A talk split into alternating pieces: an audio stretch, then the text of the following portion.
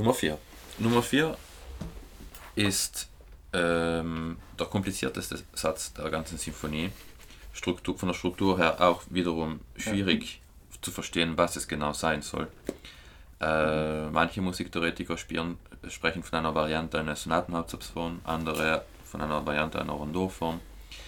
Wir haben uns entschlossen, ähm, den Satz in zwei Teile zu unterteilen. Und zwar den ersten Teil. Der erste Teil besteht aus einer Sonatenhauptsatzform mit ausschließlich Exposition und Durchführung, ohne Wiederholungen und ohne Coda. Ja. Der zweite Teil des Satzes besteht aus einer Durchführung eines komplett neuen Themas, das vom Nichts erscheint. Genau. Also zum ersten Teil. Äh, wir haben eine kleine Einleitung, ein Forte-Akkord, gefolgt von einer Tonleiter, die zu vier Akkorden in den Streichern und Hölzern führt. Ja. Die können wir uns will, vielleicht, will vielleicht ein bisschen genau, weil ähm, so viel ich mich erinnern kann, ist das glaube ich komplett unisono, oder? Und dann nur vier Akkorde. Genau, das sind die vier Akkorde, die die Skala folgen. Und dann erst haben wir das erste Thema in C-Dur, ein extrem langes Thema, 40 Takte lang. Es mhm. erinnert einem an einen Marsch. Du, du, sagst schon C-Dur, aber ich, ich finde das eigentlich ganz interessant, weil Schumann hat da wieder auch so ein Sneaky One an uns äh, gepullt. Dominante. Und da halten wir uns auch erstmal auf. Ja, Und erst danach sagt er, ha. Da sind wir an, eindeutig äh, in, in C-Dur. Ja. Das heißt, er hat eigentlich schon, eigentlich ab dem zweiten Tag moduliert er schon noch G. Cis, Fis, ja. äh, G. Das heißt, eigentlich halten wir uns die ersten 10 Sekunden eigentlich in der falschen Tonart auf. Ja. Und dann aber wieder in der richtigen. Mhm. Dann haben wir nach, der, nach dem ersten Thema eine Modulationsbrücke mit verschiedenen Skalen in den Geigen, die von äh, den Holzbläsern begleitet werden. Und zwar Takt äh, 46 auf Takt genau. zu 47. Das dann.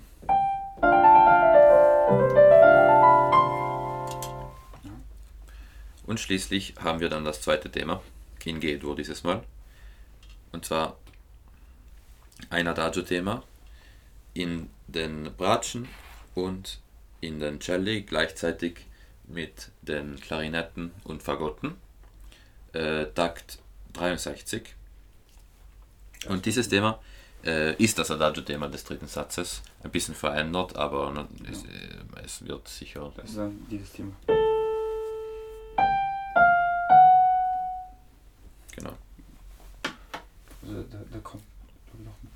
Bisschen ausgedehnter.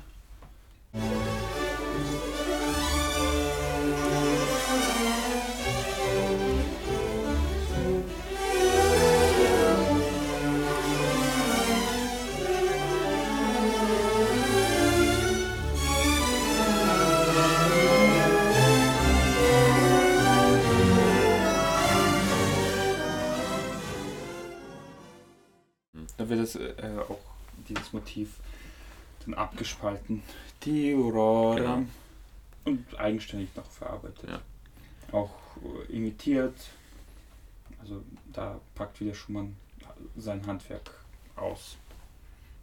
Zeigt, was er drauf hat. Ja. Dann haben wir äh, nach dem zweiten Thema die Durchführung. Sie beginnt mit dem ersten Thema in Tutti im ganzen Orchester. Ähm, hier kommt ja die Einleitung ähm, kommt zweimal vor und schließlich äh, beginnt die, die wahre Durchführung äh, mit Takt 117. Check. Wo ja. die, das Motiv der Einleitung wieder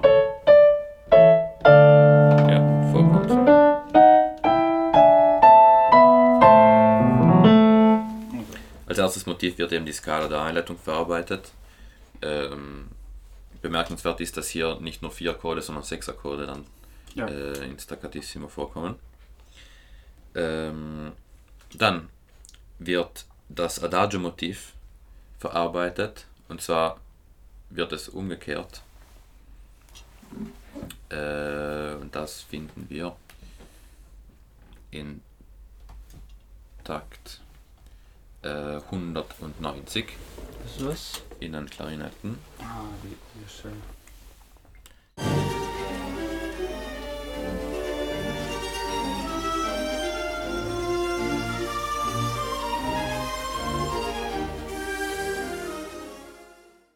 Als kleine Überraschung, Taxa 106 kommt wieder das A1-Motiv in den Hörnern wieder vor.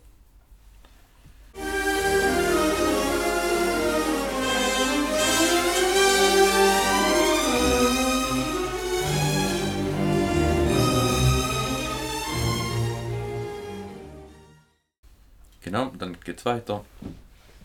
Die Durchführung äh, ist dann ziemlich lange. Mhm. Also der zelebriert dann auch natürlich auch mit, mit motivischer und thematischer Arbeit so, so alles, was er dann ja. bieten kann. Und genau. es hört sich auch alles fantastisch an, weil da wird man irgendwie so, so nach einer halben Stunde von drei Sätzen, plötzlich wird man an alles, was man in letzter Zeit so gehört hat, wird alles nacheinander in Erinnerung gerufen. Ja. Also ein aufmerksamer Hörer wird dann natürlich sehr stark belohnt, weil da alles ja. Kleine, was man davor so bemerkt haben könnte, wird immer wieder daran erinnert. Ja, genau, genau. Dann kommt das zweite Thema wieder in Hölzern kurz vor und wird durchgeführt. Und schließlich führt eine plagale Kadenz auf C-Moll zu einer eintaktigen Pause. Mhm. Das unterbricht dann äh, unterbricht den ganzen Verlauf des Satzes und hier beginnt dann auch der zweite Teil ja. des Satzes. Aber du meinst, es Plagale. Es ist keine plagale Kadenz, so viel ich sehen kann. Oder du meinst. Ich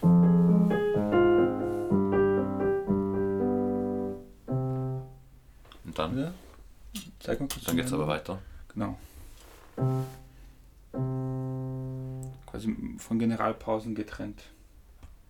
Auf C, oder?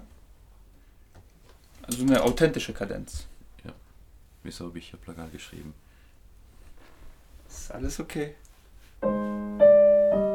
Ich, ich, ich, bin, ich bin da, um, um das alles nachzukontrollieren. Aber nach dieser Kadenz. Oder, oder meintest du eine andere Kadenz? Nein, nein. Oder mein, meintest du diese Kadenz, die auf dem G endet? Ja, vielleicht habe ich die hier aufgeschrieben. Weil das ist ja keine Kadenz. Nein, davor, glaube ich. Aber das. Jedenfalls. Das sehen wir dann. Jedenfalls beginnt ja der beginnt ja der. Jedenfalls beginnt ja der zweite Teil. Genau. Und ich habe es schon, schon gerade fast schon angedeutet. Genau. Und zwar Mit. haben wir hier ein drittes Thema, ein neues Thema. In S-Dur, von der Oboe gespielt. Die Bratsche nimmt das dann in die Hand. Und wir sprechen hier wieder von Choral.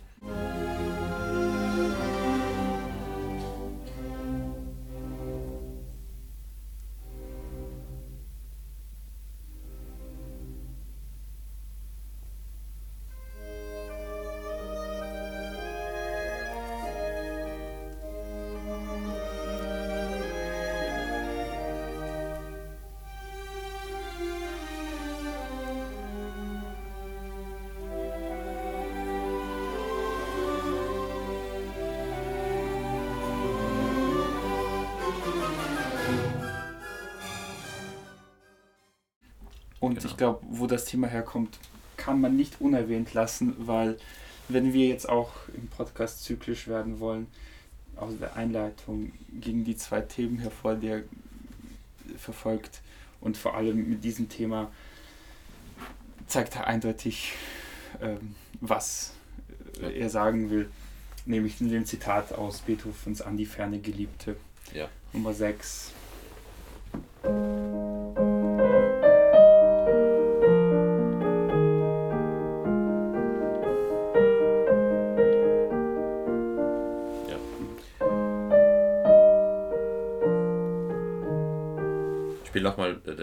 das Thema vor der Symphonie, und, und noch zum Vergleich. Und Schumann.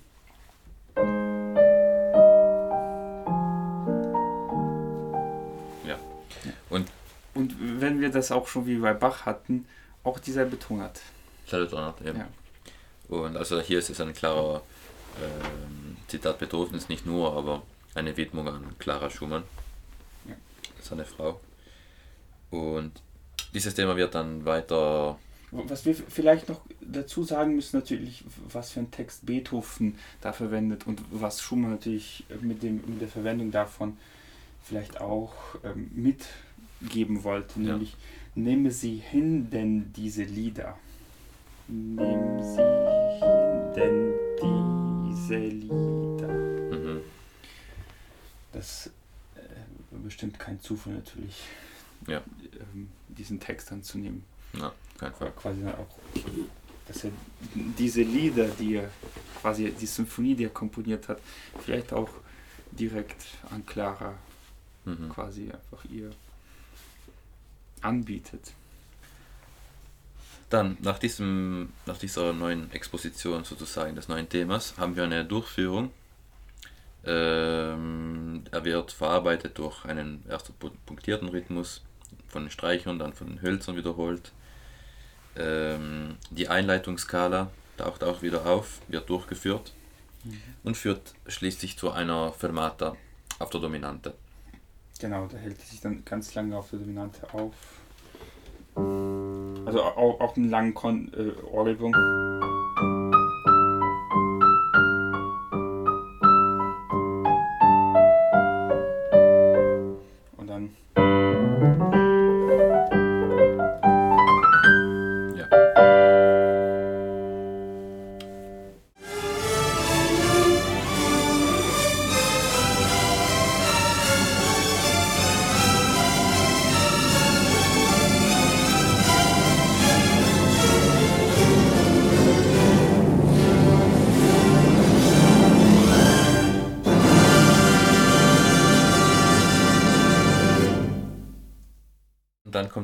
Wieder vor. Und zwar mhm. wird das jetzt variiert.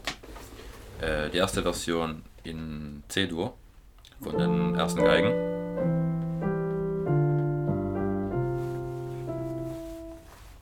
Dann, Dann mit Hölzer zusammen.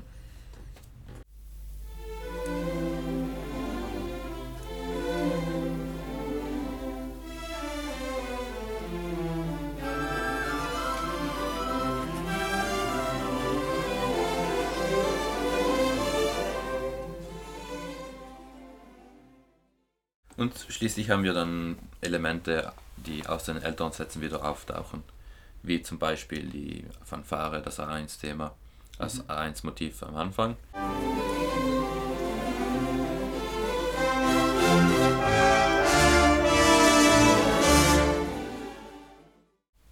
Oder die Hölzer ähm, erinnern uns an der Einleitung des ersten Satzes in, in den zweiten Teil.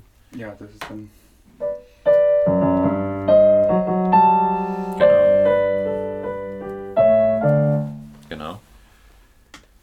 Und schließlich haben wir noch eine kurze Erinnerung an, an die Vergangenheit. Äh, das Zwei-Noten-Motiv der Einleitung des ersten Satzes kommt dann wieder vor und zwar ähm, kurz danach, ähm, was wäre das dann, Takt 460 circa.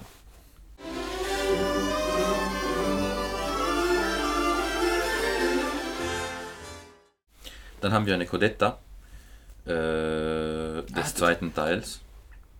Das neue Thema wird äh, zusammen mit A1 gespielt, also mit dem Motiv aus der Einleitung.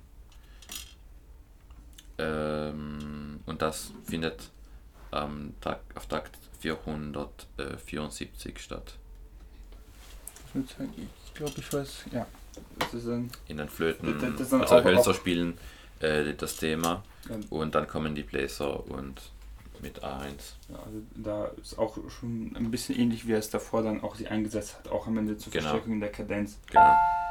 Und auch ähm, die ganze Zeit natürlich dann auch im Kanon oder in Imitation zum Geigen. Ja.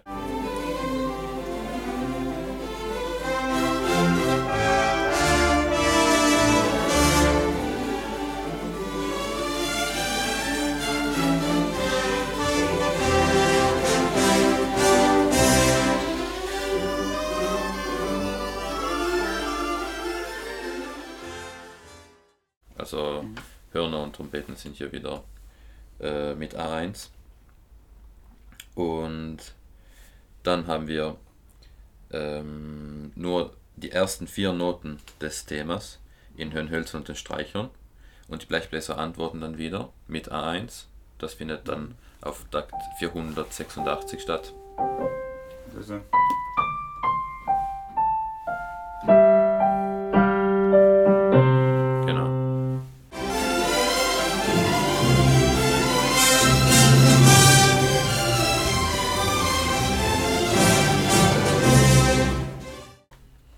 Und dann beginnt die wahre Coda.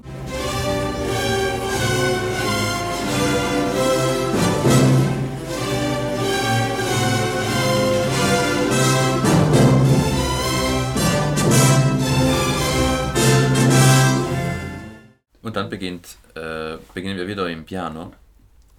Ähm, eine Sequenz derselben vier Noten des Themas findet statt.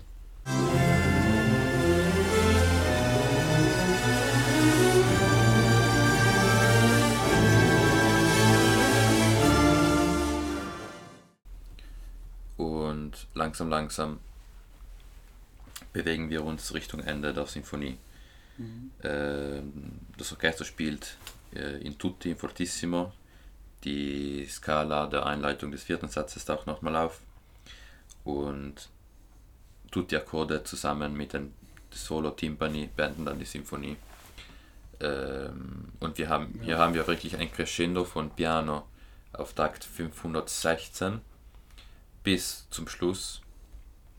Im Fortissimo also haben wir. Zeig mal kurz deine Version von 516. Und, und ja. Sag mal deine Seitenzahl. 128. 128. Letzter Takt. Zum Schluss haben wir. Ah. Hier haben wir die, die Sequenz der vier Noten wieder. Ja, das, das finde ich ist eine ultra spannende Sache, weil wenn man in die Harmonie reinschaut.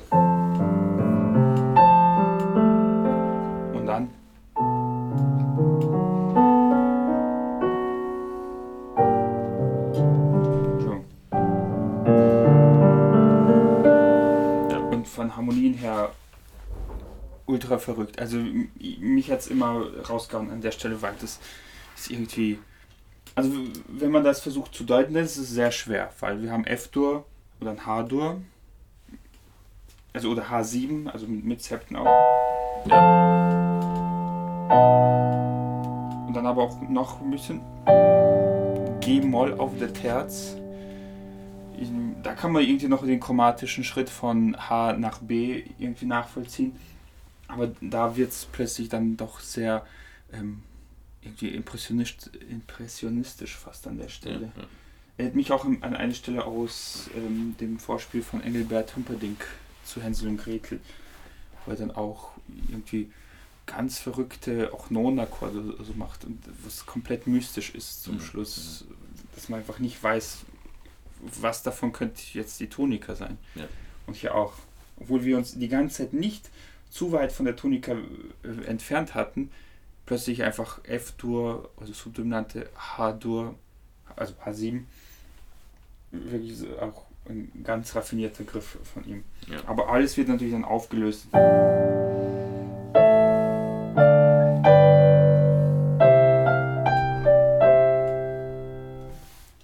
irgendwie findet das alles dann doch seine Sinnhaftigkeit. Ja. Mit dem G-Moll ist man natürlich dann auch wieder eher in der Nähe von C-Dur. Äh, C -Dur. Mhm. da kann man dann, also, also kommt dann ja auch über D-Moll auch gut nach C-Dur. Aber dieses H-Dur, ich weiß nicht. Hattest du da irgendwelche Gedanken zu, zu diesem H-Dur? Harmonisch habe ich das mir nicht so genau angeschaut, muss ich sagen. Aber also ich, man, man, muss auch natürlich auch, auch fairerweise sagen, ähm, Schumann macht da harmonisch nicht ähm, so in den The Themen nicht die raffiniertesten Sachen. Es ist alles super interessant anzuhören. Das ist alles ja. super spannend. Ähm, aber das hat mich dann halt auch bei jedem Hören immer wieder überrascht weil das erinnert mich einfach an diese Humperdinck-Ausschnitt, wo, wo, er das dann synchronisiert. Mhm. Dann A-Dur und Mediantik und so weiter. Aber hier kann man ja auch ganz schwer mit Mediantik was sagen, weil es ist irgendwie ein Tritonus entfernt, zwei kleine Terzen am ehesten. Ja, ich habe mir auch gerade angeschaut. Aber zwei kleine Terzen entfernt oder, oder Tritonus entfernt eigentlich wirklich im Quintenzirkel komplett auf die andere Seite ja, schauen. Das ist die große Frage, ja. Ähm, und warum, wenn er einfach der nächste Akkord... Eine Modulation mit, mit also die, die einzige gemeinsame Note ist A, die bleibt. Ja. Von F auf H, Dur. Man, man könnte natürlich, man könnte natürlich auch die chromatische Modulation da in Erwägung ziehen, das quasi... Ja, von F auf S.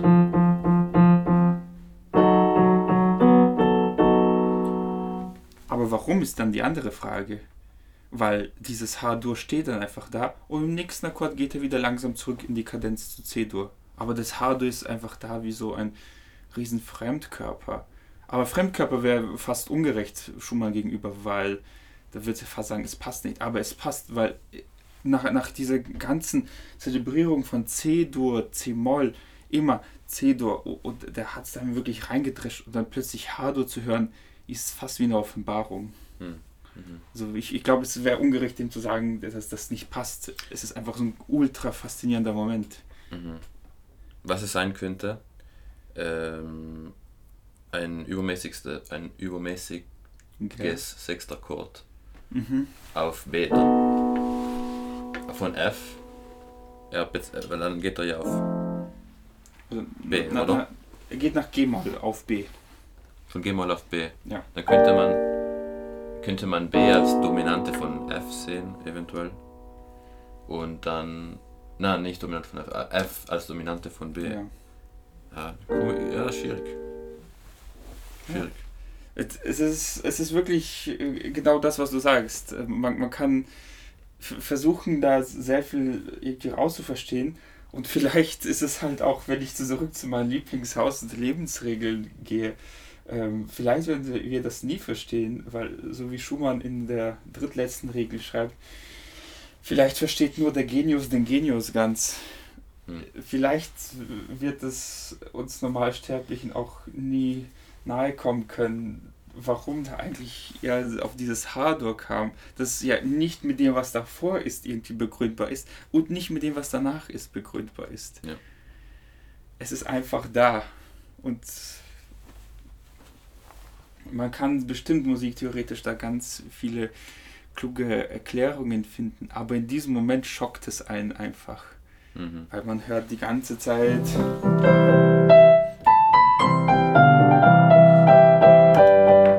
Alles C-Dur und dann Subdominante. Okay, auf Subdominanten sind, sind Höhepunkte. Aber dann. Wo? Warum?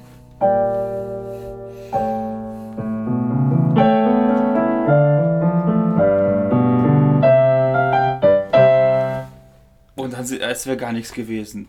Da, da schlingelt sich da so sein Weg aus diesem Hardware und zack, und dann wird kommt was ganz anderes danach, was äh, angesprochen werden muss. Denn nach dem An die Ferne geliebte Zitat kommt ein ganz anderes Zitat noch vom gleichen Komponisten. Und zwar? Alle Menschen. Oh, oh, genau. genau. Den hatte ich fast vergessen. den haben wir, den haben wir nirgends eigentlich gefunden. Also in keiner, ich habe es zumindest nirgends gelesen oder recherchiert. Ähm, ich, ich, aber wenn ich, wenn ich die Sinfonie ich, ich verstehe, anhöre... Ich verstehe deine Unsicherheit in dem Ganzen, aber ich glaube, das ist, ähm, das ist dokumentiert. Das ist dokumentiert. Und wenn außerdem ist es egal, ob es dokumentiert ist, ich höre es. Also, ja, eben, ich, ich habe es gleich rausgehört. Es kann auch daran liegen, dass wir das letzte Mal die neunte durchgenommen haben und deswegen wir die neunte so viel in den Ohren genau. haben dass wir jeden kleinen Detail jetzt äh, irgendwie mit der 9. in Verbindung also bringen. C, C, das, der Ton wird auch manchmal in der genau. 9. verwendet. Aber, ähm, also für mich ist das ziemlich klar und deutlich ähm, eine, ein Zitat aus dem letzten ja. Satz der 9. Sinfonie. Also, also das bei Schumann läuft so.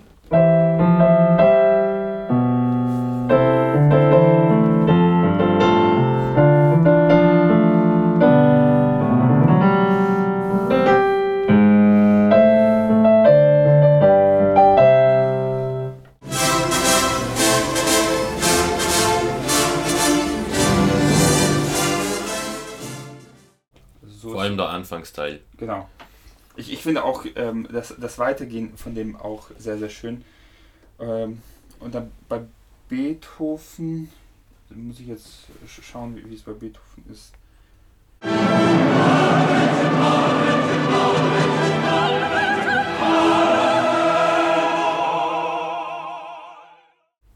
Aber das Genau, letztes Zitat Beethoven. also nochmal zum Vergleich von Beethoven und bei, bei Schumann dann in, quasi im Blechchoral und natürlich in der Zeder.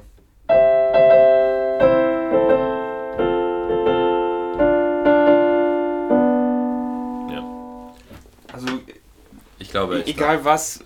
Ich glaube, ist so da. zum Ende den, den, großen Vater der Vor allem in der romantischen- letzten, in, der, in derselben Lage, der Sinfonie auch. Ja, ja, also direkt am Ende die bekannteste Sinfonie zu dieser Zeit da zu zi- zitieren. Ja. Das ist, man kann die Stelle nicht anders begründen.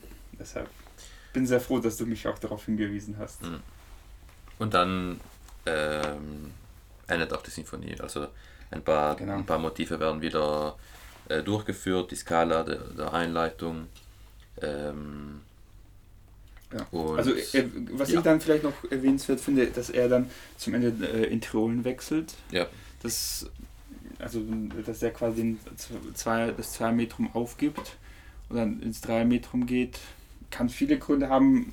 Den ersten Satz natürlich, mhm, ähm, aber auch natürlich vielleicht auch ähm, ganz nach Effektenlehre, sodass das Ja. Dreier-Metrum einfach so eine Vollkommenheit bietet und er dadurch auch Bach ähm, das als Hommage dann ähm, anbietet. Und dann zum Schluss Skalen.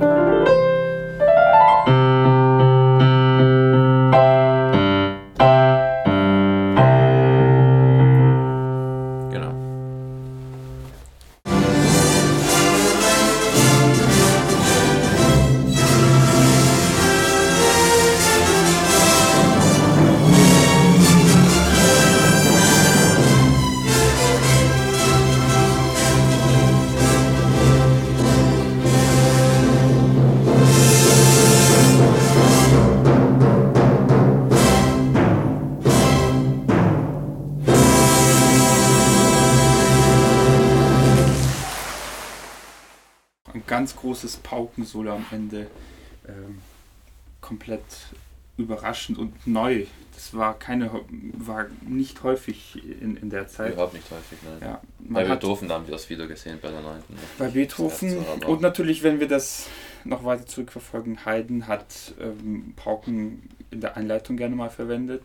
Also auch zum Beispiel die 103. Dann eine davor ist dann eine vermahlte Pauken und dann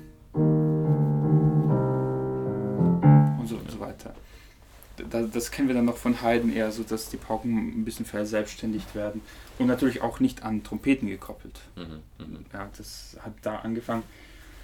Es haben sich zuerst Trompeten abgekoppelt, aber jetzt hat sich die Pauke quasi dann auch verselbstständigt mit der Sinfonie. Ja, ja, ja. Und dann führt es dann wahrscheinlich auch weiter so ideologisch äh, Richtung Sch- Richard Strauss. Mhm. Und ähm, also sprach Zarathustra. Und die Pauke ja quasi auf denselben Tönen äh, ihr Solo spielt. Ja. Ja. Was ja eigentlich ganz spannend ist in dem Moment. Was, ist ja das, was für einen Bezug das auf Schumann haben könnte. Das werden wir in Zukunft vielleicht sehen. Ja. Gell? Jedenfalls würde ich sagen, Ein ganz umfangreicher Ausflug in, in Sachen Schumann. Gibt es noch irgendwas Wichtiges, was man dazu sagen könnte? Ich glaube, ich, ich hoffe, wir haben das ziemlich ähm, umfangreich. umfangreich ja, Ja, ich hoffe, wir konnten da wirklich alles, was man, alles, was man für den Anfang, für diese Symphonie braucht, dass wir da alles angesprochen haben. Mhm. Ich würde natürlich sagen, dass es immer empfehlenswert ist, ähm, ich glaube, du auch natürlich dann selbst in die Partitur Ja. reinzuschauen. Und die, die Aufnahmen dann anzuschauen. Ja. Wenn wir über Aufnahmen reden, was ist deine Lieblingsaufnahme? Schwer zu sagen. Ich weiß es nicht. Ich muss mich noch entscheiden. Ja, ja Vor allem entscheidenswert sind für mich persönlich die Tempi natürlich, vor allem vom dritten Ja. Satz. Sehr, Und sehr die dif- Balance, wie wir davor gesprochen haben, zwischen Ja. A1 und A2 in der Einleitung des ersten Satzes. Und da sieht man den größten Unterschied zwischen einem Ja. äh, Dirigenten und den anderen. Also manche äh, sehen A1 als Hauptmotiv, als gesungene Melodie, fast als würde ein Tenor da etwas vorsingen und eine Begleitung in den Streichern ähm, ist dann A2. Andere sehen das als äh, Bruder und Schwester irgendwie, die sind Ja. dann gleich wert und sie singen dann miteinander, als wären sie fast im Kontrapunkt. Und Ja, da, da, da hört man natürlich auch die verschiedenen Entscheidungen von den Dirigenten Ja, raus. Wir haben natürlich, wenn du sagst Tempi bei Bernstein und Karajan, natürlich dann so geht das typische Adagio-Tempo, wobei man bei Bernstein ja auch sagen muss, dass der dann wirklich nochmal große Kisten dazu macht. mhm, So, mhm. es ist eh schon sehr langsam bei Bernstein und dann wird er aber noch langsamer für Phrasen überlegt und so weiter. Da, bei dem dauert sehr lange. Ähm, du hast keine Lieblingsaufnahme, ich habe dir meine Lieblingsaufnahme gezeigt. ja, ich weiß. Ja, ähm, Die ist sicher von der Balance her ja, sehr schön. ja, also das ist Michael Tilson Thomas und äh, San Francisco. Ähm, Finde ich auch ganz schön, weil da kommt am Anfang halt wirklich diese Balance zwischen den zwei Themen. Für mich sind die gleichwertig. Ähm, für dich äh, kommt das Fanfaren-Thema Ja. ein bisschen weiter wichtiger raus Ja. aus dem Ganzen. Ist aber natürlich subjektiv, weil Ist subjektiv. ich, äh, ich äh, respektiere auch diese Art und also diese Leseweise, weil das erste Thema kehrt natürlich äh, viel prominenter wieder. Und wortwörtlich was da. Ja. Und, Während das zweite und Thema natürlich, versteckt. Oder? ja, und natürlich das Blech ähm, gibt ihm natürlich auch Präsenz. Ja, auf jeden Fall. Also es, es taucht als Fanfare im Blech auf. Das hat Wiedererkennungswert. Mhm. Aber ja, So. also meine Empfehlung, Michael Tilson Thomas. Du hast dich äh, am ehesten bei Karian, glaube ich, Ja, inspirieren lassen. Standard halt, aber. Muss man kennen. Das, egal ob man, das, es gibt Dirigenten, das ist, das ist egal ob man es mag oder nicht, muss man kennen. Ja, ja. Auch Komponisten, egal ob man die mag, viele von denen, da muss man halt durch. Verschiedene Versionen anschauen und selber auf die Details dann achten, ist sehr interessant, glaube ich. Ja.